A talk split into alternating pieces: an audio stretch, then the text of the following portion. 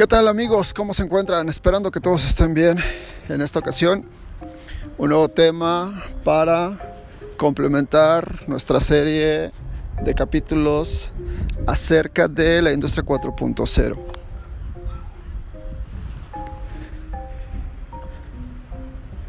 Y bueno, pues eh, ahora el tema es un poco reflexionar sobre qué tan común, qué tan cotidiana es esta tecnología y esta, podríamos llamarle moda, y qué tan lejos llega. Uh, pues eh, existe eh, muchos mitos acerca de ella y me gustaría empezar por el que me viene primeramente a la mente. El mito de que la industria 4.0 es algo que pasa exclusivamente en las industrias, como se nombra o se denomina o se hace llamar. Eh, y eso no es cierto. La realidad es que la industria 4.0 solamente está utilizando una serie de datos y una serie de tecnologías que ya se utilizan de forma muy generalizada para cualquier actividad que estemos realizando eh, cotidianamente. Y con esto me refiero a que, por ejemplo, en las últimas dos semanas he estado observando que cada vez más hay, cada vez hay más, perdón, eventos cotidianos que se convierten en eventos digitales y que quizás lo estamos viviendo de una forma tan rápida y en cosas tan sencillas y cotidianas que no nos damos cuenta de su aparición. Y les voy a hablar de dos casos en específico. El primer caso es eh, la aplicación de sistemas digitales para la gestión o la administración de los servicios de alimentos. resulta que hace un par de semanas haciendo un viaje eh, me detuve a desayunar en un negocio de barbacoa allá por el Estado de México la República Mexicana. Digo, para nuestros amigos que son de otros países, eh, el Estado de México está en el centro de la República Mexicana, muy próximo a la Ciudad de México. De hecho, es un estado colindante y se acostumbra comer un platillo que es súper típico de toda esta zona, que es la barbacoa de, de borrego, de cordero, dependiendo en qué país lo, lo, lo conozcan, pero es cordero, borrego, más o menos lo mismo. Entonces, pues bueno, me detuve. Al momento de entrar, se me entrega un dispositivo negro de un tamaño semejante a yo creo que sería del, tamaño semejante a una pluma, quizás un poco más pequeño, que traía tres botones. Y me explican, dependiendo de lo que yo necesitara, tendría que utilizar uno de los tres botones que venían. El primero obviamente era el más elemental para llamar a mi mesero a la mesa. El segundo era para eh, pedir algún tipo de vianda o de alimento adicional y el tercero era para pedir la cuenta. Obviamente al momento que se me entrega, la persona que me lo entrega eh, me acompaña hasta mi mesa, me siento, eh, me explica todo el funcionamiento de este dispositivo y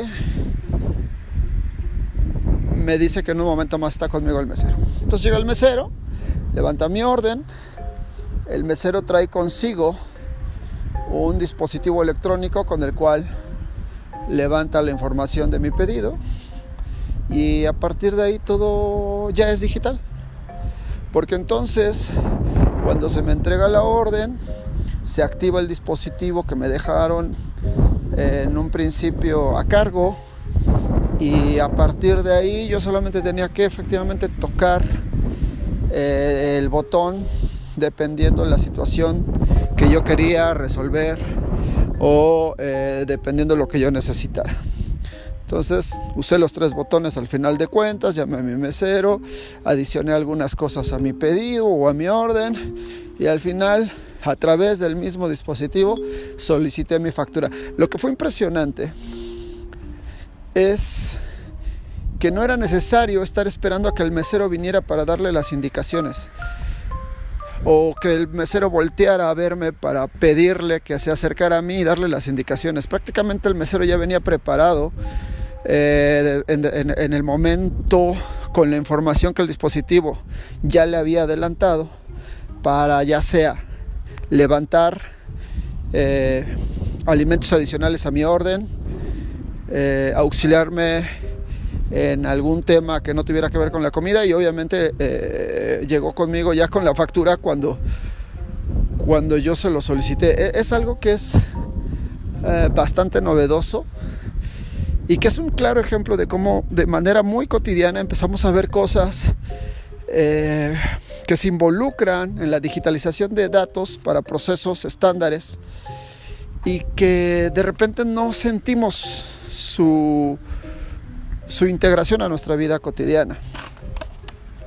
Esto, esto al final resulta ser el fundamento o el corazón de la filosofía de la industria 4.0, porque el ejemplo que les acabo de dar, que experimenté directamente al momento de pedir unos tacos, algo tan mexicano, tan normal, tan común, tan estándar para nosotros, resultó que ya tiene un complemento de la era digital.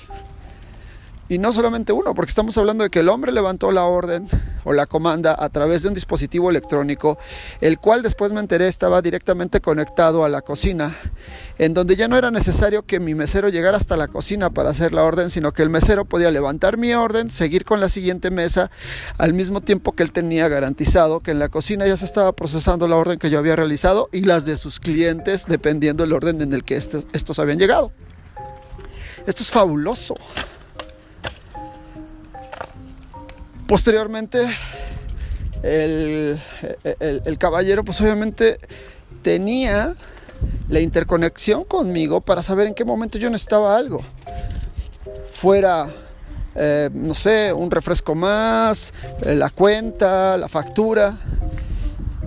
Y obviamente todo eso queda registrado en algún lado, porque recuerden, cualquier actividad digital, cualquiera, deja un registro que se almacena en servidores públicos privados o privados extensivos como pudiera ser en la nube. Y esa información tiene un grado de disponibilidad ah, súper amplia. Evidentemente existen restricciones de seguridad y una serie de cosas, pero si tú pagas el servicio de ese tipo de, de almacenamientos de información, pues la información es tuya. Y lo interesante es qué puedes hacer con ella. Como lo hemos visto en capítulos anteriores, y aquí se reafirma, la información es poder. ¿Quieres tener a un cliente satisfecho, contento y bien atendido? La información es poder. ¿Quieres tener una mejor gestión de tus proyectos de ingeniería y diseño? La información es poder. ¿Quieres tener un mayor control de tus procesos de manufactura en línea? La información es poder. Y este fue el primero de los dos ejemplos que les quiero platicar. El segundo ejemplo es algo que quizás ya tiene más años entre nosotros, pero que no había tenido esta especie de, de boom, de explosión, de interés, y que ahora con los ah, efectos de esta pandemia, pues nos hemos visto en la necesidad de aplicarlos cada vez más. Y es una cosa bien simple. Todos sabemos que con el tema de la pandemia, bueno, con el problema del virus que actualmente estamos padeciendo a nivel mundial, un, ah, ah, ¿cómo se podría decir? Un evento o una situación de riesgo de contagio es el contacto físico entre personas. Y resulta que yo recuerdo que hace un año se hablaba de que uno de los grandes problemas era también el uso de dinero, eh, me refiero a monedas o papel moneda, monedas metálicas o papel moneda. Entonces, todos los comercios e inclusive muchos gobiernos a nivel mundial sugerían a su población el evitar usar monedas o billetes al momento de realizar la compra de servicios o productos. Y de repente Y no, esto no quiere decir que de la noche a la mañana, porque en países como Singapur, Japón y otros tantos, inclusive Estados Unidos, algunos países de Europa ya esto tiene algunos años que se está realizando, pero en México yo no lo había visto implementado con tanta rigurosidad y con tantos lugares en donde ya se puede usar el, eh, eh, que, que me parece sorprendente. Y es este asunto de que tú llegas a la caja de tu tienda de conveniencia, inclusive las tienditas o las tiendas de cadena comercial eh, tienen dispositivos de estas características y digo inclusive las tienditas de la esquina, ¿no? La, la clásica tiendita que en México estamos acostumbrados a tener ahí en la calle, en la esquina.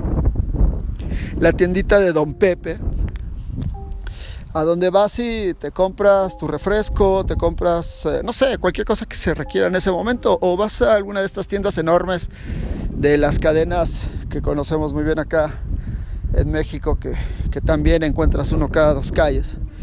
Este, y llegas a hacer tu pago y en lugar de sacar tu dinero en efectivo, procedes a sacar tu celular para que las tarjetas que tengas dadas de alta en tu sistema de gestión de pagos del celular efectúen el pago.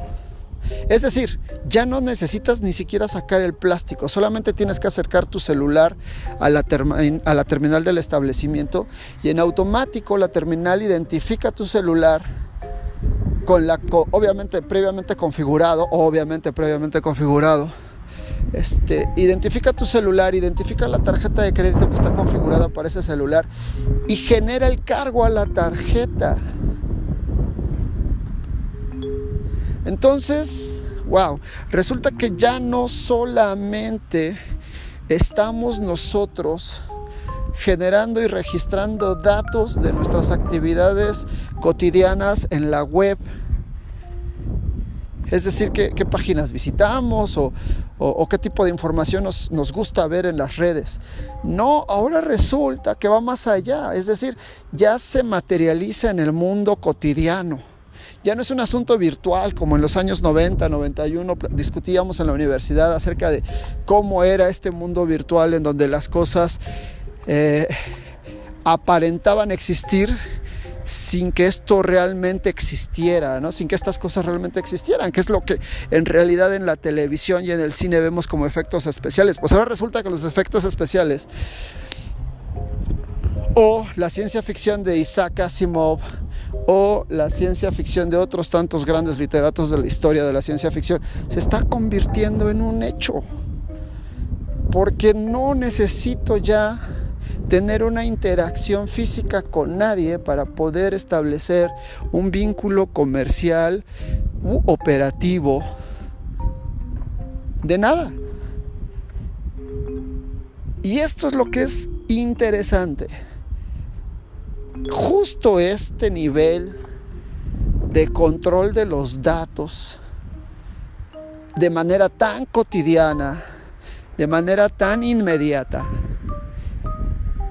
es el corazón de la industria 4.0, obvio, enfocado específicamente a los procesos de manufactura, pero no solamente se vive en las fábricas, entonces abramos los ojos a estas nuevas realidades, veamos lo que estamos realmente viviendo día con día y notemos estos pequeños o muy sutiles cambios que se han convertido en una revolución tecnológica y que están cambiando nuestra forma de vivir y de entender el mundo.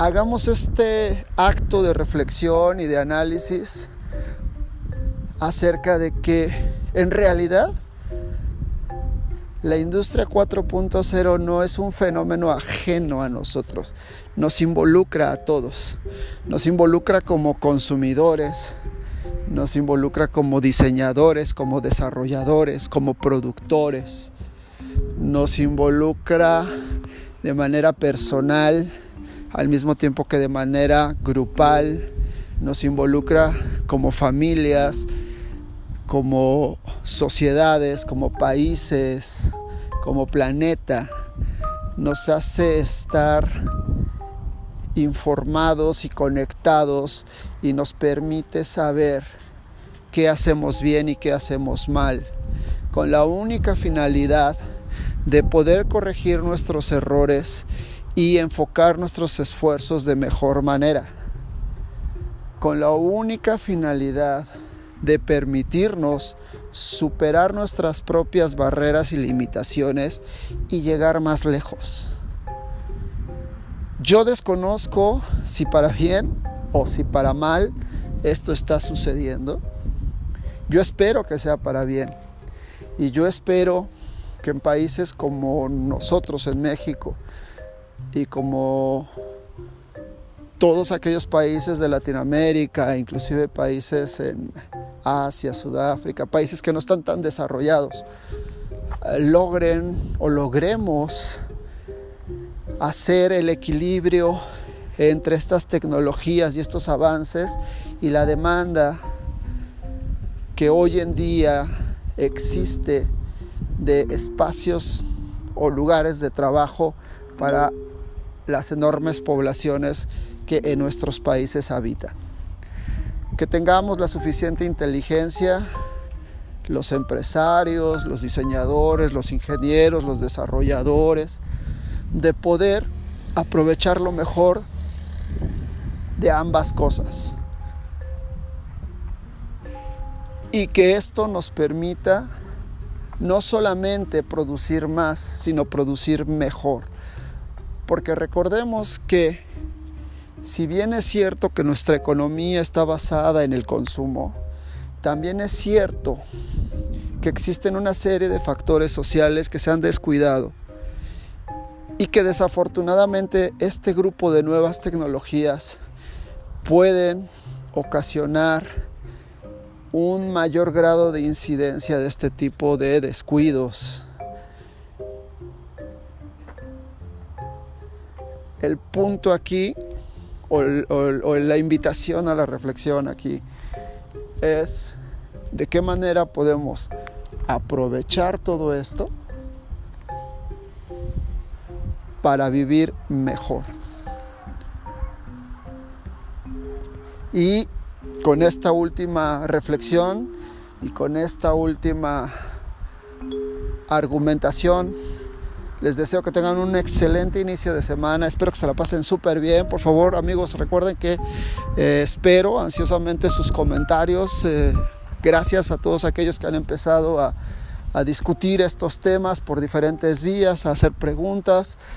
Eh, estoy a sus órdenes. Me entusiasma mucho ver que cada día hay más personas interesadas en estas charlas. Por favor, si hay algún interés en específico sobre algún tema, eh, con todo gusto estaré investigándolo y desarrollándolo para ustedes y espero que en breve regresemos con algún tema propuesto por ustedes. Y eh, hasta el siguiente podcast. Pásenla muy bien, cuídense mucho, por favor. Y esto fue Cuauhtémoc Serna.